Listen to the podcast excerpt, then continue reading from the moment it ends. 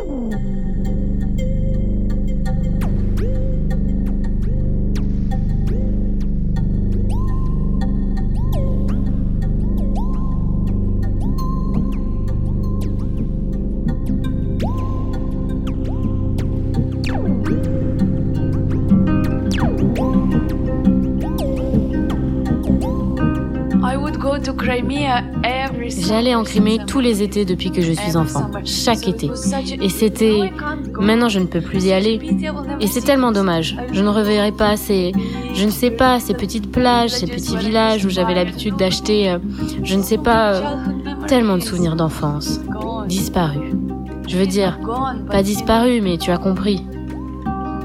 Mais on va la récupérer.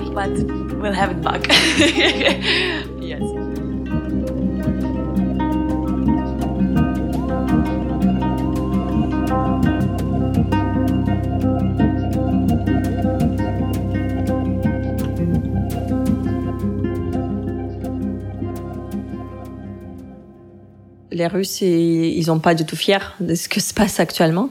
Donc, ils préfèrent baisser un peu leur tête euh, quand on parle du sujet. Euh, et donc, je pense pas qu'ils vont se réunir en disant on est très fort euh, ou tout le monde est contre nous. Et, allons-y, on va se réunir? Non, je pense pas. Mais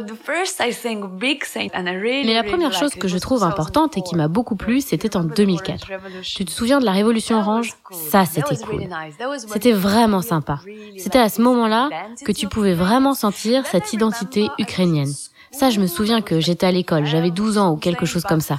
Et nous allions à l'école, genre, euh, je ne sais pas, je me souviens qu'un garçon était venu avec un chapeau orange, tu vois, pour soutenir les pro-ukrainiens. Et un autre garçon l'a battu.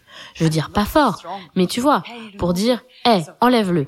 Donc euh, c'était euh, c'était la première fois que les gens se rassemblaient et montraient l'unité et l'identité de l'Ukraine. Et c'était vraiment partout.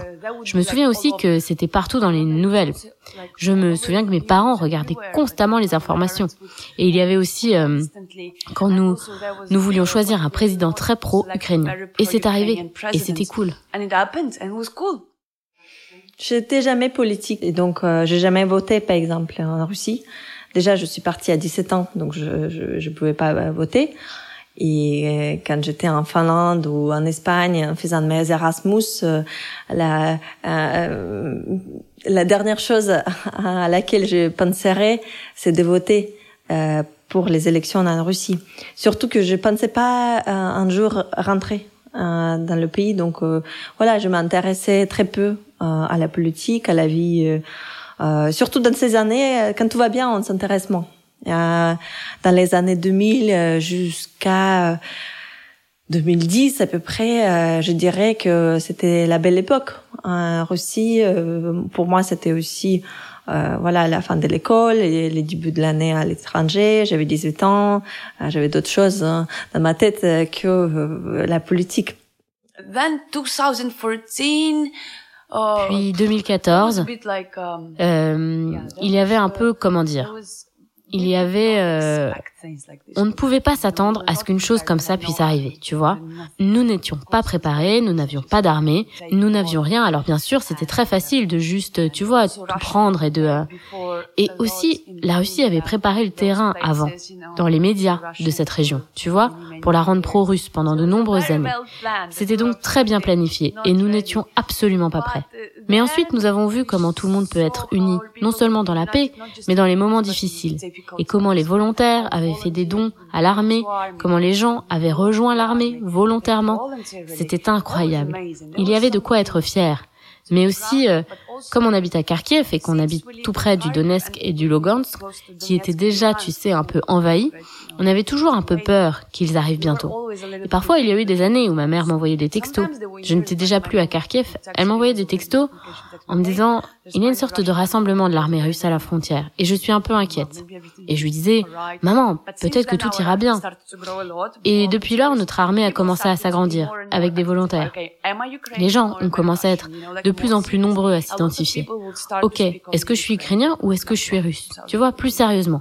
Beaucoup de gens ont commencé à ne parler que l'ukrainien, par exemple, après 2014. Tu vois, par principe. Ma mère, par exemple, a fait ça. Il y avait une plus grande conscience que tu devais choisir. parce que ça a commencé à être important. Avant, c'était, oui, qui s'en soucie, peu importe. Et puis, il y a eu ce moment où ça a commencé à être important de s'identifier. Tous les étés, on partait en vacances. Euh, on partait avec mes parents dans les Crimées. Euh, c'était Ukraine à l'époque. Euh, et aussi dans le sud de la Russie, vers Sochi. voilà. Je sais que c'est présenté souvent très positivement. Toutes les actions qu'il fait.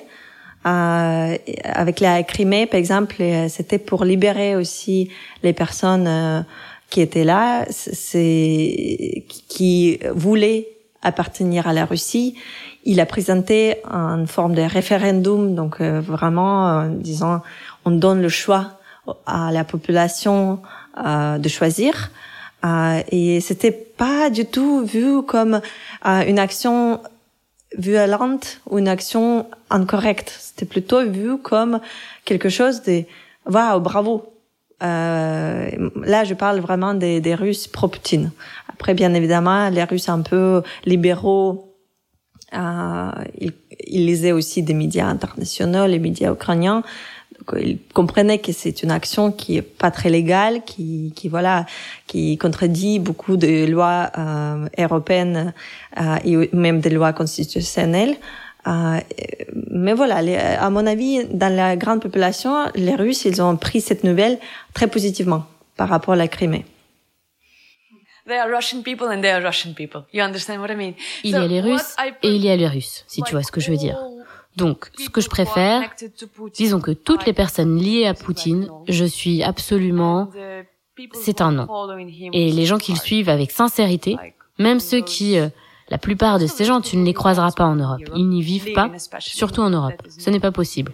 Ils voyagent principalement, ou gardent des fonds, ici, ou des yachts, et des choses comme ça. Mais ils ne vivent pas en Europe.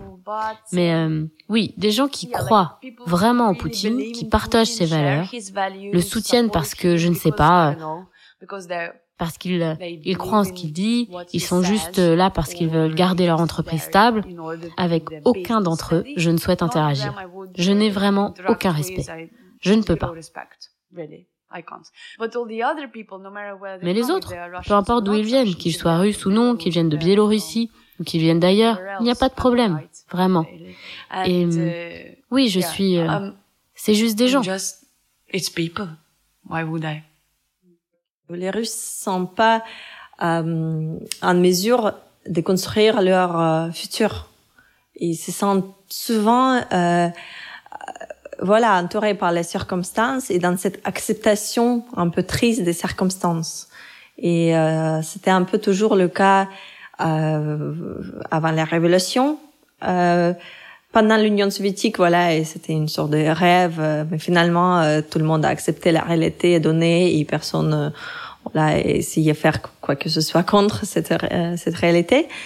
Euh, et là, dans les dernières décennies, à mon avis, c'est pareil. Euh, bah, les personnes se sont, euh, voilà, se sont dehors de la politique. Et à, à mon avis, c'est ce sentiment, ok, je construis pas. Il n'y a pas ce rêve américain comme on, on, dit souvent, euh, tu peux tout faire, euh, cette éducation, euh, n'importe d'où tu viens, tu peux te faire. En Russie, il n'y a pas trop ça, même si euh, il y a beaucoup d'exemples, euh, il n'y a pas trop de classes sociaux différentes parce que voilà, l'Union soviétique, tout était, tout le monde était plus ou moins égal. Dans ma ville, par exemple, il n'y avait pas des personnes riches à l'époque. Vraiment, il n'y avait pas de personnes riches. Donc nous, on venait des on, on, avait euh, euh, voilà une famille très modeste et je sentais jamais à l'école par exemple d'être pauvre parce que tout le monde était un peu comme moi.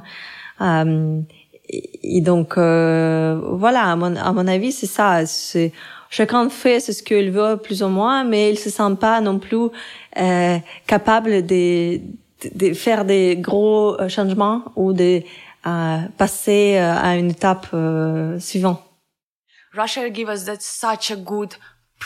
La Russie nous a offert un si beau cadeau d'auto-identification, même pour ceux qui avaient des doutes.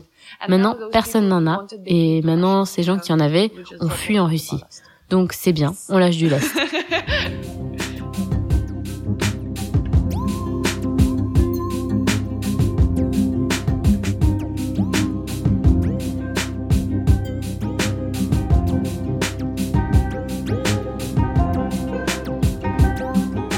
vous écoutez Europe et Sentiments. Ce podcast a été écrit, monté et réalisé par Laetitia Chaban, avec les témoignages de Sofia et Miroslava. Doublage, Laetitia Chaban. Musique, Arnaud Paskiewicz.